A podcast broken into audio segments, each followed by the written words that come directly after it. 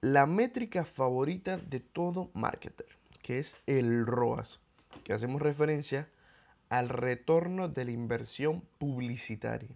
Y por aquí te tengo una pequeña fórmula de cómo lo puedes sacar.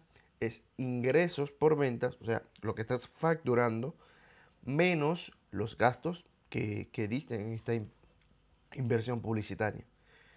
Te pongo un ejemplo. Si generaste 8000 de, de facturación porque has vendido algún producto, supongamos, esto lo divides entre tus gastos publicitarios. ¿Cuánto invertiste?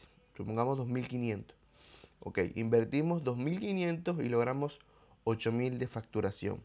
Esto significa que por cada euro gastado o dólar, por cada dólar o euro gastado, nuestro ROAS es de 3,20. O sea, por cada dólar que meto, 3,20 me regresa. Una métrica súper importante para determinar aumento presupuesto, bajo presupuesto, qué tanto aumenta un presupuesto, estamos en buenos márgenes y entre muchas otras.